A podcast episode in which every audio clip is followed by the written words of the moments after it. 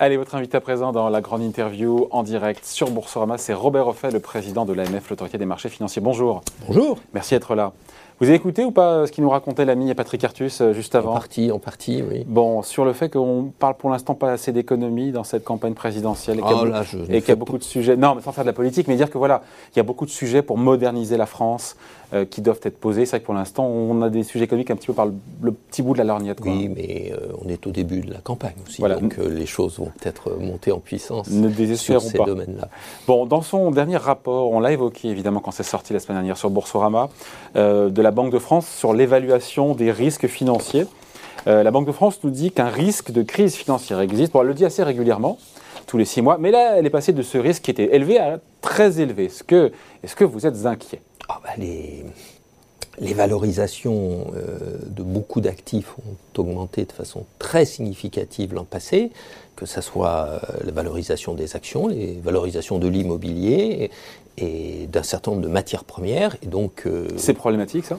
Bah, Ou est-ce que ça peut être justifié encore une fois parce qu'il y a un bah, rebond économique ah bah, C'est pleinement, c'est pleinement justifié par un certain nombre de facteurs. Les, le rebond économique et des perspectives économiques qui restent très favorables. Une politique monétaire très accommodante avec des, surtout en termes réels.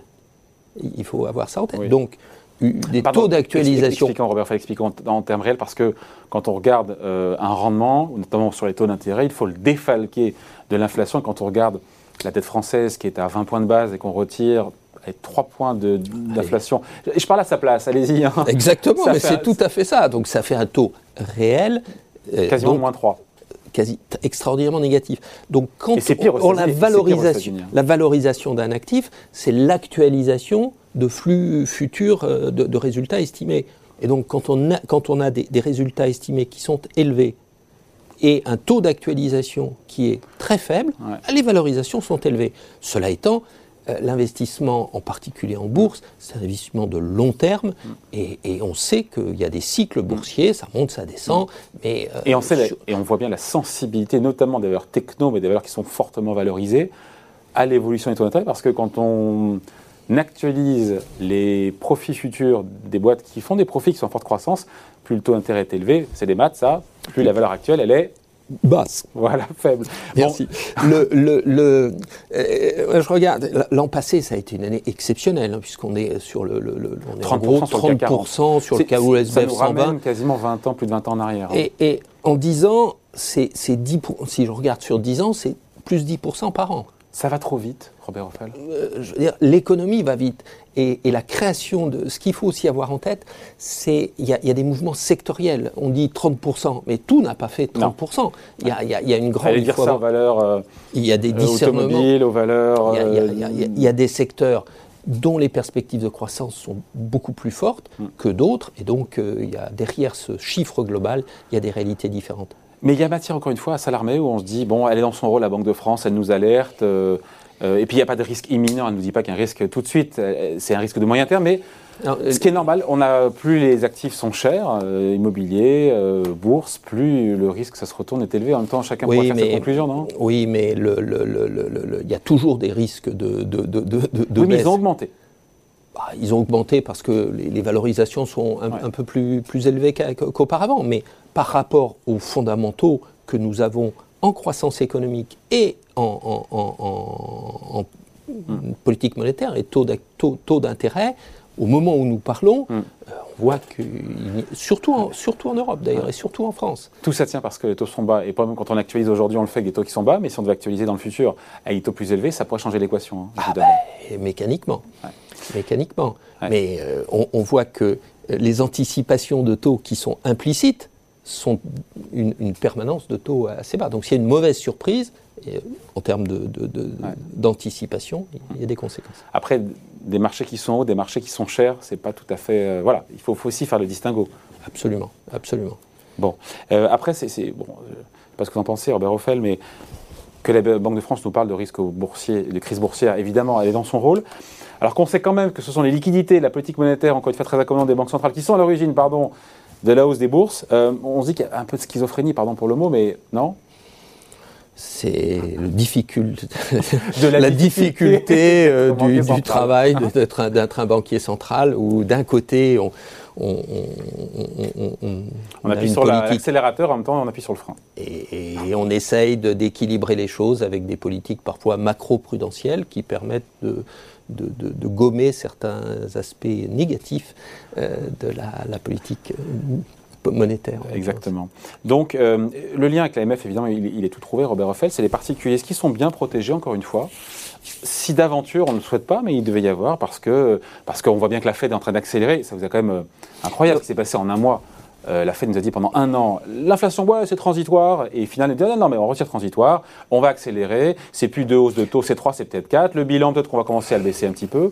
Euh, donc, si ça se passait un peu plus mal en matière, de, encore une fois, de hausse de taux et de sortie de politique monétaire, sur le resserrement monétaire plus rapide aux États-Unis, ça ne sera pas sans conséquence, évidemment, sur ce qui se passe en Europe. Et je reviens à ma question, Robert Ruffel. Pour les épargnants français, est-ce qu'ils sont bien protégés selon vous? Oh, les, les euh,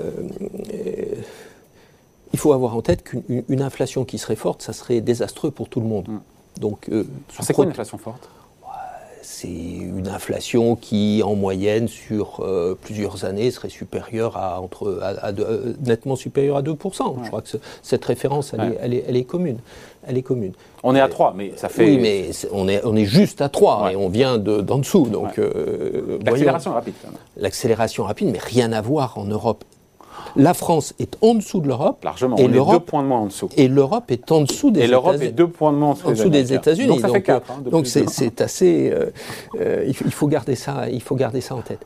Euh, les, les épargnants français et les particuliers qui sont de plus en plus nombreux en bourse. et qui ont alimenté, qui ont, qui ont, qui ont bénéficié donc de, cette, de ces très forte hausse, il faut quand même l'avoir en, tête. Ils ont très... creux là pour le coup. Ah bah, formidable. non, non, mais depuis, euh, depuis euh, le printemps 2020, nos, compatriotes ont eu, euh, ont accompagné, cette, ont bénéficié de cette, de, cette hausse. Tout le monde en a bénéficié, les entreprises aussi. Les, introductions en bourse l'an passé, c'est 45 euh, introductions à la bourse de Paris, 45. On n'a jamais vu ça depuis. Euh,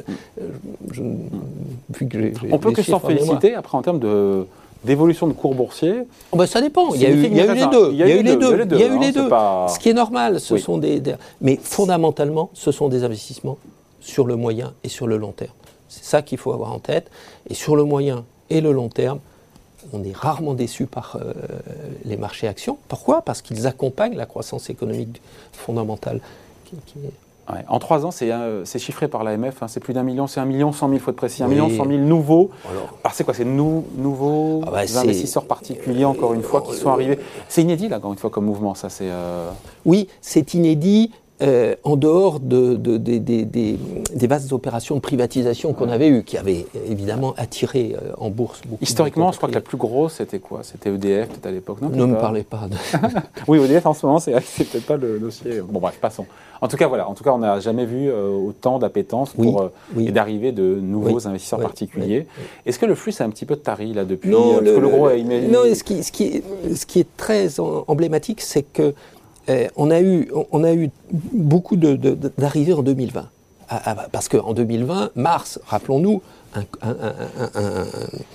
des cours de bourse extraordinairement bas, des, des, cours d'achat évidents les gens CAC rentrent. à 3005, 3400 en tête. Euh, Exactement, les gens rentrent. Et, ce qui est très intéressant, c'est que ce, mouvement, on, le voit, il, a duré. C'est-à-dire qu'il s'est poursuivi depuis avec des, des, flux qui sont à peu près... J'ai vu le euh, chiffre 50 000 aujourd'hui par trimestre. Non, mais Je ne me rends pas compte, 50 000 nouveaux. Non, mais c'est 50 000 nouveaux. Nouveaux, Alors, euh, par construction, plus on est nombreux, euh, plus c'est difficile. Bah, plus c'est difficile ah d'en rajouter. Bah, Donc en fait, ce que l'on voit, c'est qu'il y a beaucoup de nos compatriotes qui sont maintenant, euh, qui, ont des, qui, interviennent en bourse et qui interviennent régulièrement. Et ces flux, ce sont des, en général, ce sont des, gens plus jeunes, euh, moins fortunés, mais qui, ont des, qui prennent des, habitudes de pouvoir mm. intervenir en bourse qui sont dans ce qu'on appelle du spiel, pardon pour le terme. Euh, il y en a quelques-uns, mais, mais, mais, pour faire des coups, est-ce qu'il y a vraiment il y en a, idée Il y en a quelques-uns, bien sûr, bien sûr, mais il y en a aussi beaucoup qui sont là sur le moyen, moyen long terme et qui, qui c'est d'ailleurs euh, euh, ce que l'on souhaite comme type d'investisseur. La protection des épargnants, plus que c'est évidemment une des priorités de l'AMF, ça n'y a pas de sujet, mais est-ce que cette année encore, encore plus, c'est une priorité? Euh, Notamment avec euh, la lutte contre le greenwashing, ça j'avais bien compris. Voilà. On, peut, lier les deux d'ailleurs. Absolument, parce que le, grand enjeu qui est dans les deux ou trois prochaines années, c'est en effet avoir des, des, produits financiers qui, euh, dont l'objet est de clairement financer cette transition, en particulier cette transition vers une économie plus, plus, plus, durable. Et c'est pas le cas aujourd'hui? Il y a 12 bah, 000 fonds aujourd'hui, 12 000 fonds d'investissement. Combien là qui s'autoproclament ESG, ISR, qui disent être euh, green au sens large Ce qu'il faut, il faut avoir, c'est un process. C'est un process. Et on a besoin d'un cadre de référence fiable, contrôlé, normalisé. Ce cadre, il est en cours d'élaboration. Et donc, euh, nous sommes dans une voie de progrès pour aller dans cette direction-là. Euh, nous, en France, euh, nous avons à l'AMF mis une doctrine depuis euh, hmm. début 2020 dans ce domaine-là. Ce qui n'est pas le cas de partout en Europe. Ce qui n'est pas le cas partout en Europe. En passant. Et, et, qui dit, si vous mettez en avant dans votre commercialisation des critères ESG, eh bien alors, il faut que vous, vous ayez des engagements très forts dans ce domaine-là. Et des résultats. Et des résultats, et qui puissent être, qui puissent être suivis dans le, dans le temps. Et nous le vérifions. Et nous le vérifions. Mais le cadre européen est encore hmm. en, cours. De... Ce qui veut dire qu'en France, le, risque de greenwashing, encore une fois, des fonds, il est peut-être toujours là, mais il l'est moins aujourd'hui? On essaye, de le, on essaye de le limiter parce que c'est absolument essentiel. Il ne faut pas que la crédibilité de, ce, de cette évolution soit mise en cause. Ça serait désastreux pour tout le monde. Et c'est pour ça que l'AMF va davantage contrôler Bien sûr. les sociétés de gestion, les asset managers, pour euh, justement sur ces engagements pour qu'au-delà des paroles, euh, il y ait des actes. Les contrôles, ils ressemblent à quoi d'ailleurs? Bah, les contrôles, euh, vous savez, c'est une équipe de contrôleurs qui viennent euh, sur site, sur site et qui demandent un certain nombre d'éléments pour pouvoir vérifier la réalité des choses. On parle de quelques contrôles ou vraiment vous allez ah massifier ça On ne peut pas massifier, on peut pas massifier avec les moyens que nous avons. Ah mais ce que nous faisons, dans ces domaines-là, c'est ce qu'on fait des, contrôles courts ciblés. Donc sur ces thématiques-là, nous allons voir 5-6 euh, établissements et nous faisons un, contrôle sur ces plans-là. Un contrôle. pourquoi cela? Pourquoi ces 5-6 là Ils sont tirés au oh, hasard euh, Non, on essaye d'avoir un panorama le plus représentatif de l'offre du, marché. Ces, ces contrôles-là n'ont pas, dans un premier temps, une vocation à être répressifs, mais à ah. mettre en évidence ce qui va bien et ce qui va pas bien. Pour que derrière, il y ait une correction. Pour que derrière, il y ait une correction. Parce qu'on est dans un process réglementaire complexe. On a mis une doctrine en place. Ensuite, on, va, on fait ces, ces contrôles pour mettre en évidence les bonnes et les mauvaises pratiques. Et évidemment, si c'était désastreux, on serait répressif. Mais c'est pas notre objectif premier. C'est pas mais, mais, un rapport. Bâton, mais le bâton est là quand même, malgré tout. Bien sûr. Et, et d'ailleurs, quand on fait ces contrôles, qui sont euh, donc courts pour, pour, pour donner un, hein, eh bien, il y a un rapport qui est discuté avec, avec l'établissement. Donc c'est un, un, vrai contrôle. Pour celles et ceux qui nous regardent, qui ont un peu une assurance vie, un compte titre ou autre, et qui ont envie d'avoir un fonds vraiment durable, vraiment vert, vraiment responsable, qu'est-ce qu'on leur dit avant d'acheter, euh, d'investir, évidemment de s'intéresser au sujet Mais c'est quoi le label ISR euh, Bien sûr. Et en même temps, il va être revu et corrigé. Moi, j'ai reçu ici sur ce plateau Michel Papalardo, Bien sûr. la présidente du comité du label ISR, qui m'a dit bon, on va consulter tout le monde. Et quelque part en 2022, je ne sais plus ce qu'elle m'a dit, parce que c'était un petit moment, euh, on va revoir le label parce qu'il y a des trous dans la raquette, pour le dire gentiment c'est un domaine qui illustre, bien le propos que j'avais tout à l'heure, c'est en mouvement. On, on s'améliore progressivement. Et le label ISR fait partie, évidemment, des, des, éléments qui permettent de, rendre, de donner confiance à, l'investisseur. Donc le label ISR, euh, et quoi d'autre d'ailleurs Qu'est-ce qu'on peut dire aux épargnants qui nous regardent, euh, qui ont envie de mettre encore une fois, d'investir dans cette transition énergétique ou d'investir dans des SICAV, des FCP qui sont encore une fois gérés avec des vrais critères pour l'environnement, un pilier social, un pilier de gouvernance?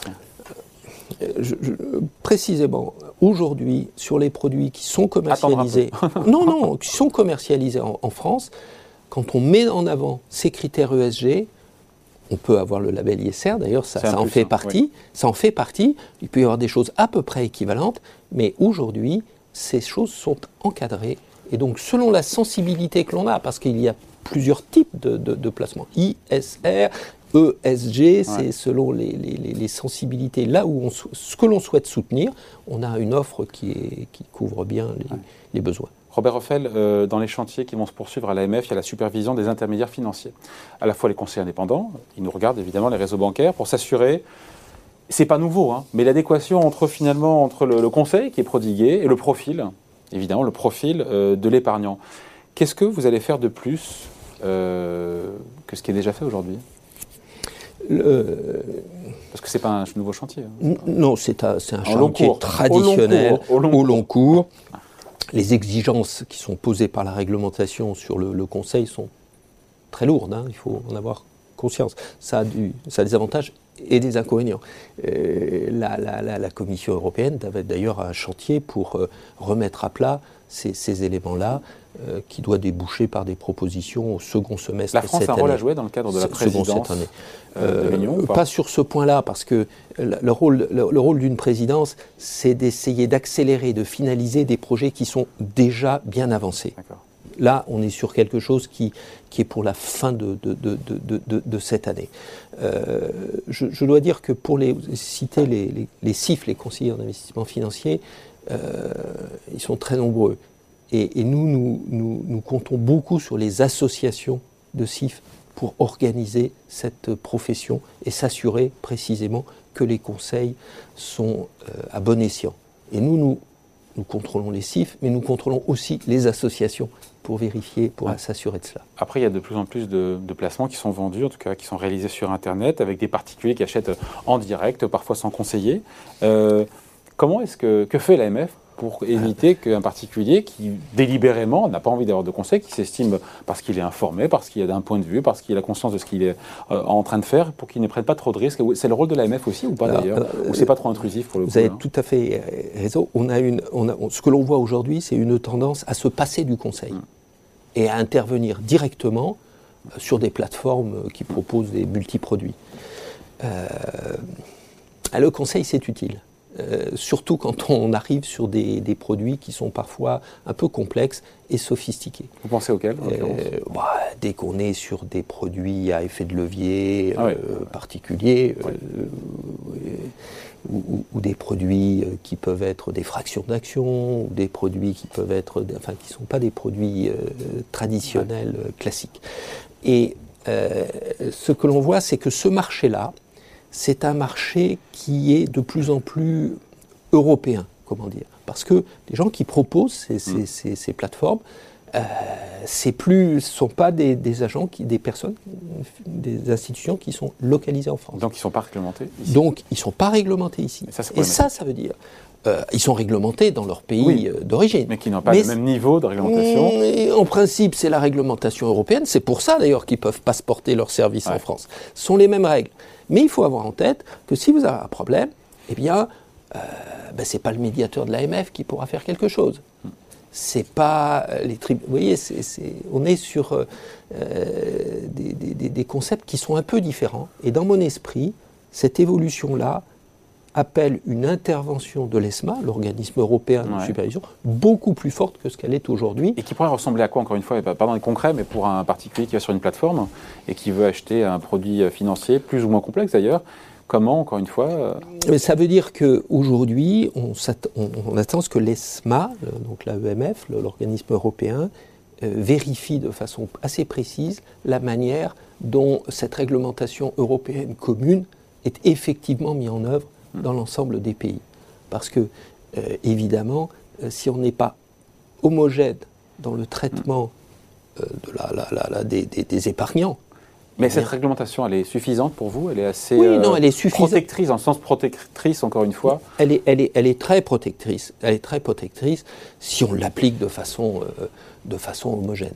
Bon, juste un dernier point, parce qu'on va se quitter là-dessus, Robert Roffel il y a toujours de plus en plus, encore une fois, de créativité en matière d'arnaque, de placement bidon, euh, euh, cryptoactifs ou autres d'ailleurs. Hein, encore une fois, est-ce que il faut se méfier, qu'est-ce qu'on dit encore une fois, c'est ceux qui nous regardent, qui pourraient être tentés, parce que les publicités, on en voit toujours fleurir encore aujourd'hui. Gagner beaucoup d'argent sans prendre de risques très rapidement, sauf à croire au Père Noël. Voilà. Ce qui n'est pas votre cas. le, temps est passé, là, du, Père Noël. Non, mais voilà, qu'est-ce Le Père Noël est passé. Euh, nous, on, dit euh, vérifier, parlez-en. C'est là où le conseil est important. Parlez-en à votre, euh, votre conseiller financier, bancaire ou autre ne vous engagez pas à, l'aveugle. Et vérifier, on, vous savez, il y a des listes noires, mais il y a aussi des listes blanches.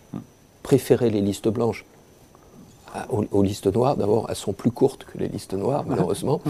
Et, euh, ne croyez pas au Père Noël. Demandez conseil, c'est la clé. Voilà, merci d'avoir été avec nous. Donc, euh, Robert Hoffel, le président de l'AMF, Autorité des marchés financiers, invité de la grande interview en direct sur Boursa. Merci beaucoup. Merci. À bientôt. Au revoir.